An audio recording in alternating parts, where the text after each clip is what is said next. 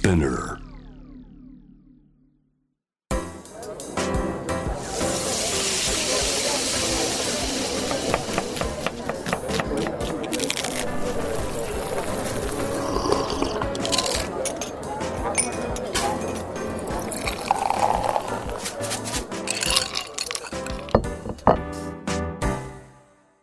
アジナ副音声ボイスオブフード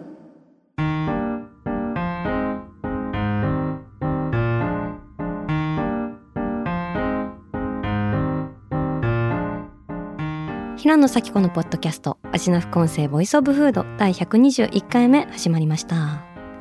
この番組は365日食べ物のことしか考えていない食のしもべことフードエッセイスト平野咲子が毎回テーマに上がるフードについて熱く語り音楽のライナーノーツみたいに美術館の音声ガイドみたいに食をもっと面白く深く味わうための投稿をお届けする番組です。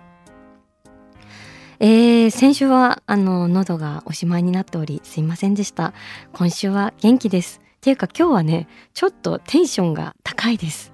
なんでかと言いますと実は今日神に会いましてはい神に会う仕事がありまして誰に会ったかというとはいパティスリー界のピカソことわかるかな？ピエール・エルメさんです。歓喜。心のドラ鳴らした。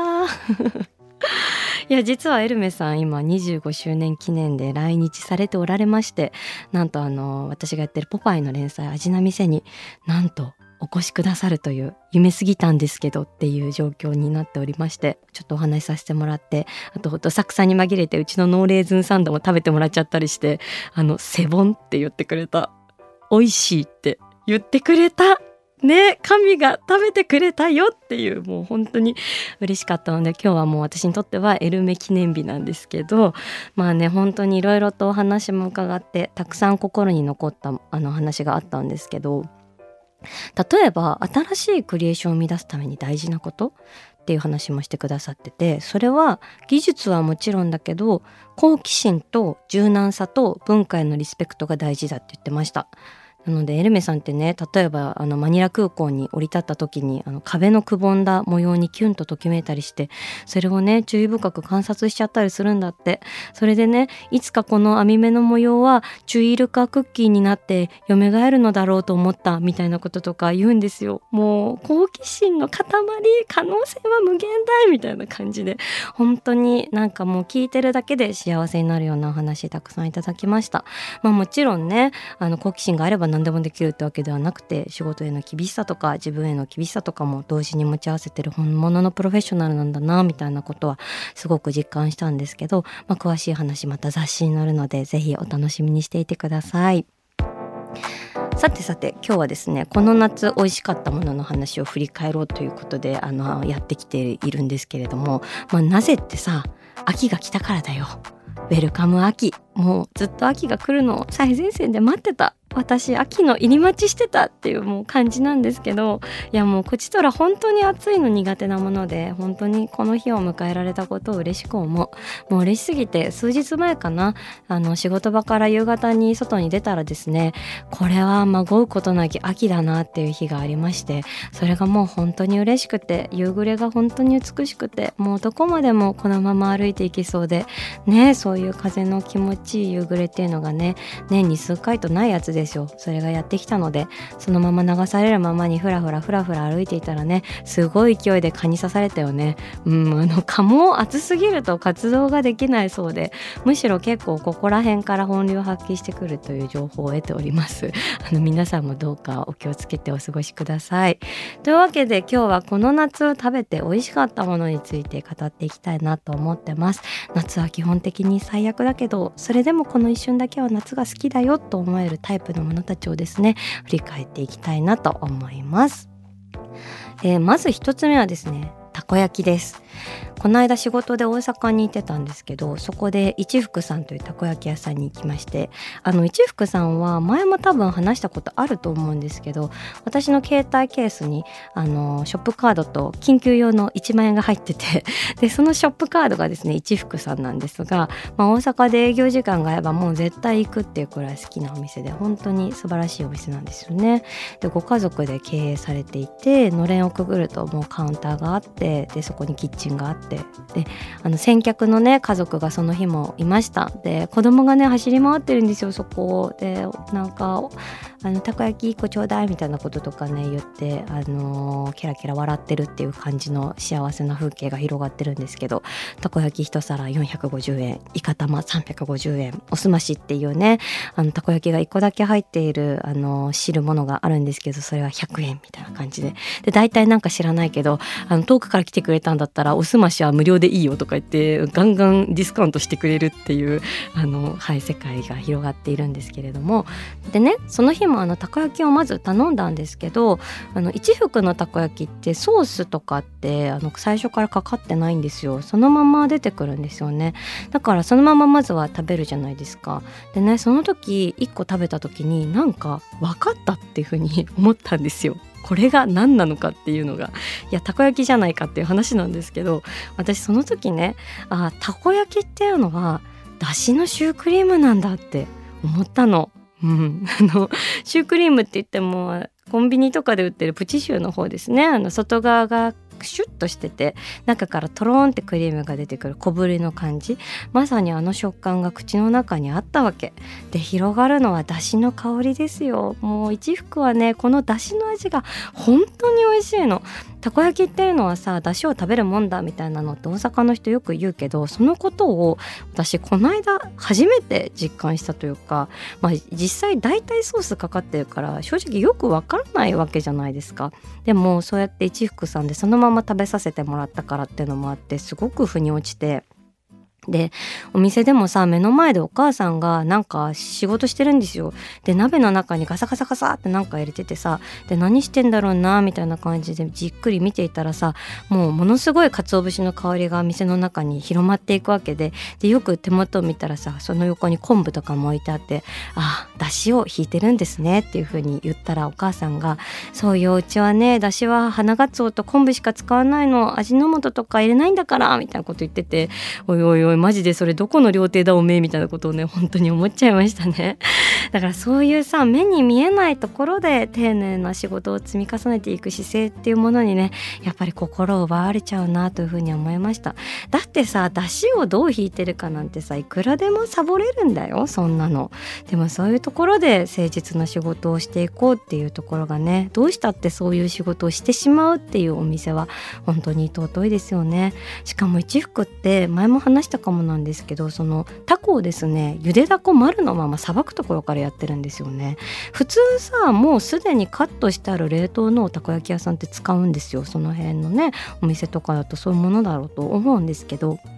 やっぱりそういうところにもあのタコを丸ごとそのまま使おうみたいなプライドっていうかそれが当たり前なんだって姿勢がにじんでいてね。でそれをね本当にそのまま食べても美味しいしあとあの一福さんはあの二杯酢っていうものをですねあのソースの代わりに使ったらいいよっていう感じであのテーブルに置いてあって二杯酢っていうのはあの酢と醤油を1対1の割合で合わせたものなんですけれどもね。ソースよりもだから本当にそのだしの味みたいなものが引き立つというかね邪魔しないんですよね二杯酢は。だからもう本当にそれだけ美味しいものをいただいているとなんかやっぱり出汁がすごく美味しいからさなんかだんだんあれこれもはやタコいらないんじゃないかみたいなことを思ってくる瞬間もあったりしてでもさもしかしたらさこれってなんかタコがいらないあこれお椀なのかなみたいなこととか思っていわゆる日本料理でいうところの椀物お椀の料理、まあ、椀物ってその出汁と具で構成されているので出汁のことを炊事って言って具のことことをワンダネっていうんですけど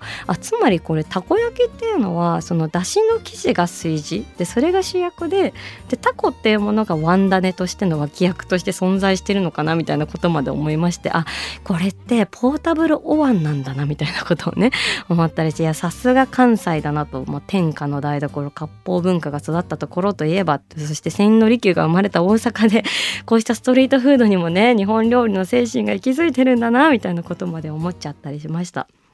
はい、でもまあそう考えるとソースって何なんだよみたいな風にねまた思考が広がったりしてまあ果てしないんですけどまあそんな幸せな時間を過ごさせていただいたという話です。なんかでもそのさサボろうと思えばいくらでもサボれるところをサボらないみたいな話ってやっぱすごく胸を打つというかこれまた別の話なんですけどこの間あのとある日本料理のお店に行った時にあの一緒に行った方が料理人の方だったんですよね。何人かで行ったんですけど。でそこの日本料理の大将って本当に仕事が素晴らしい方ででそれをあの私たちがそのカウンターでね眺めてる時にその一緒に行った料理人の人が、まあ、彼もそう非常に感銘を受けてらっしゃって。でこういうことをおっしゃったんですよね。熱意のあるシェフが店にいない場合ってどうしてもマイナスの境界線をさまようことになっちゃうんですよねっていうような言い方をされててつまりそのここまで手抜いてもバレないかなみたいな。ここまでは簡略化できるかなみたいな。常にそのマイナスの境界で、まあ、どこまで行っていいのかみたいなことになっちゃうみたいな話をしていてああでもなるほどなっていうふうに思って、まあ、もちろんビジネスだしね効率化も大事だからそれが悪いっていうわけではなくてそれが意義を持つこともあると思うんですけど、まあ、逆に言うとその作り物をプラスに持っていこうっていうのはやっぱりとても難しいことである意味それを実現するためには現場にストレスもかかるし脱落しちゃう人もいるしすごい努力したけどお客さんが分かってくれるとも限らなかったりするっていう難しさもあってでもやっぱりせっかくやるならマイナスをさまようのではなくてプラスに持っていく仕事がしたいよね。プラスの境界線でせめぎ合いたよねみたいな話でなんかそのお店の方は本当にそういうお料理をされていらっしゃってすごく姿勢としてはやっぱり尊敬に値するな。なんかすごく大きなものをあの勉強させていただいたなみたいな風な気持ちになりました。はいそしてあのこの夏とても感銘を受けたお店がもう一つありまして、えっと、それがタコス屋さんなんですけど中延っていうエリアにですね5月頃にできたタコスショップで三好屋さんっていうお名前なんですけど、まあ、あんまりタコス屋さんらしからぬ名前じゃないですか。でなんでかっていうともともとお蕎麦屋さんだった物件をそのまま居抜きで使ってるんですよね。でそのお蕎麦屋さんの名前が三好屋。で看板とかもそのままなんですけど、まあ、もっと言うとその三好屋さんっていうのはそのタコス屋さんのご店主のご実家なんですよ。でそこはその3代続いた町のお蕎麦屋さんで今のご店主のその安倍太一さんって方がそのお蕎麦屋さんのせがれだっていうところででただですね数年前にちょうどコロナのタイミングでそのご両親が他界されてしまってで建物だけが残ったところでどうしようかなってきっといろんな選択肢あったと思うんですよね。もうなくしちゃおうかなとかこの場所どうしていこうかなみたいないろんな葛藤もあったと思うんですけどそのご店主の安倍さんは子供の頃からそのお店で育ってで大人になっても大晦日は家族総出で手伝ったりしてまあね年越しそば忙しいですからねお蕎麦屋さんは。で本当にその家族の思い出とか人生がその場所にありありと刻まれているっていうだからこそその大切な場所で何かできないかななっていうところでまた人が集まれる場所を作れないかなっていう思いでそうだタコス屋さんをやってみようかなっていうふうに思ったそうなんです。でその時点で安倍さんは飲食は素人ででえっともともと何をしてるかっていうと編集者の方なんですよ。だからまあ蕎麦屋さんいきなり継いで始めるっていうのはハードルが高いかなみたいなことをおっしゃっていてでもなんかタコスだったらできるかもっていうふうに思ったんですって。もちろんそれあのタコスを軽んじてるとかじゃなくてタコスをリスペクトした上でですよ。ですごくタコスの探求を始められて今は本当にとても美味しいタコスを出されてるんですけどでそれを聞いた時になんかあこれがタコスの力だなっていうふうにやっぱ改めて思わされたというか、まあ、近年モダンタコスっていうのはね本当に世界的な広がりを見せていてガストロノミーの一皿から街角の一軒まで本当に素敵なタコス屋さんに出会うこと増えたよねっていうのを皆さんもなんか実感としてあるんじゃないかなと思うんですけどやっぱりそのアイコニックな見た目とあと何を乗せてもタコスになる包容力っていうのがあらゆる文化の交差点の役割を引き受けているのかなっていうふうに私も思ってるんですがだからこそそんな中で安倍さんっていう人がねタコスにたどり着いたのも必然なのかなっていう気がしていてで店構えはお蕎麦屋さんの面影を残してるんだけど店内はすごくポップででなんかラップミーテンダーっていう、まあ、優しく包んでみたいな言葉の意味ですね。そういうサインがあの書かれていたりとかしてでタコス自体も山田秀樹さんっていう料理家さんがレシピ開発に携わってるんですけどまあど本場っていうよりはもうちょっとお惣菜の安心感みたいなのもあって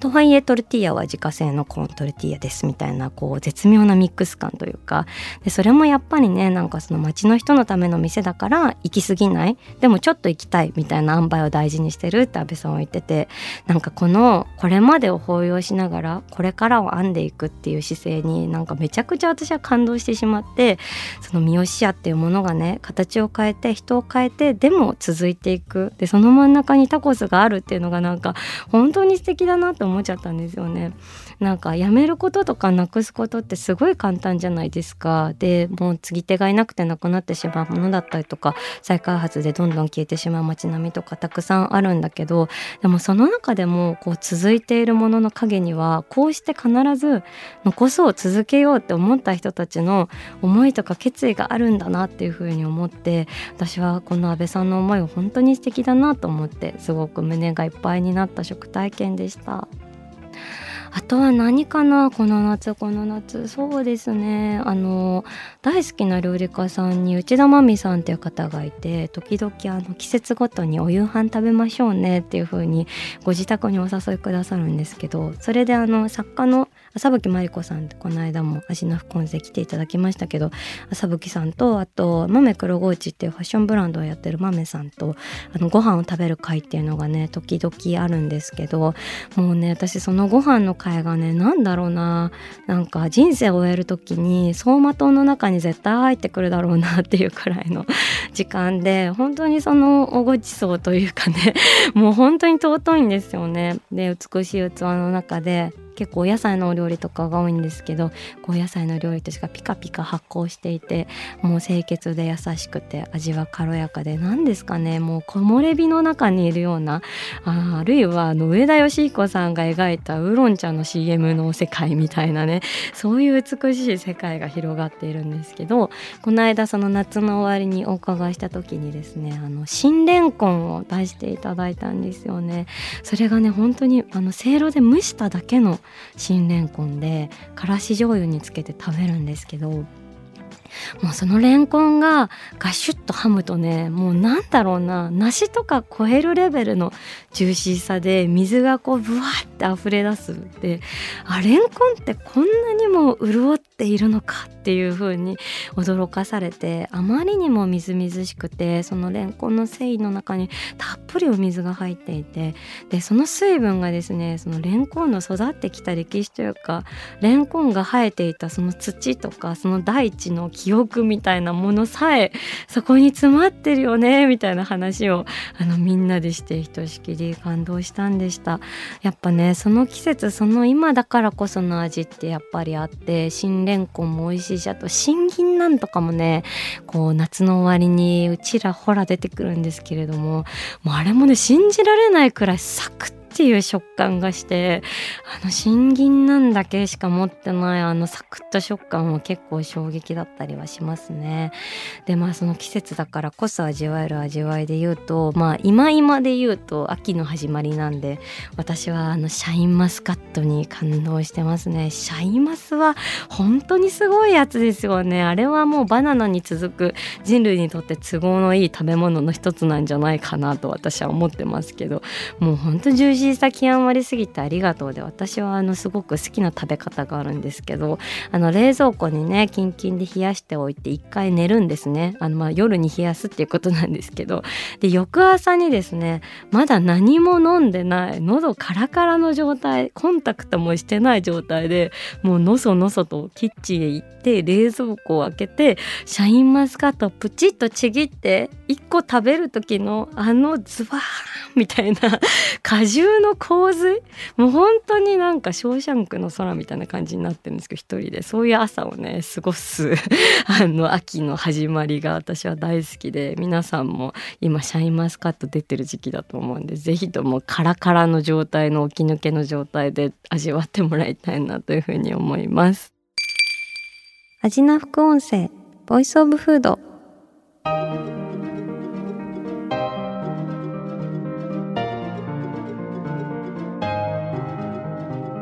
はいというわけで今回は平野咲子がこの夏好きだった食べ物についてお話ししてきました。いやー本当にあれも素晴らしくてこれも素敵だったなっていうものばかりでまだまだ話足りないんですけれどもみんなのこの夏好きだった食べ物の話も聞いてみたいなみたいなことは思っておりますのでぜひぜひエピソードとともにメッセージお送りください。あの引き続き味の副音声では味のフレンズたちの好きな食べ物のメッセージ募集しております。あのメッセージ紹介された方には番組オリジナルステッカーをプレゼントしますのでメッセージアジナフコンセのインスタグラムをチェックして送ってください。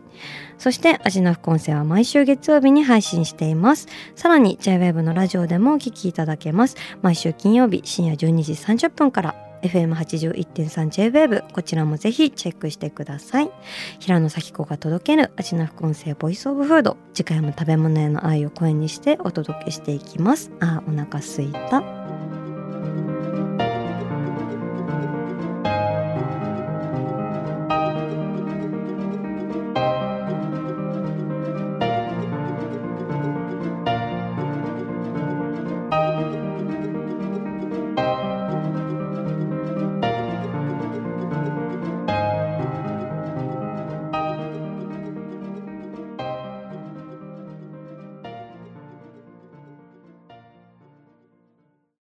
ここでスピナーからのお知らせです。スピナーでは企業やブランドの魅力やストーリーをポッドキャストとして制作配信するお手伝いをしております。ポッドキャストを通してお客様とのタッチポイントの創出とエンゲージメントを向上させてみませんか？お問い合わせは概要欄の URL かスピナー .com のスピナーブランデッドポッドキャストからお願いします。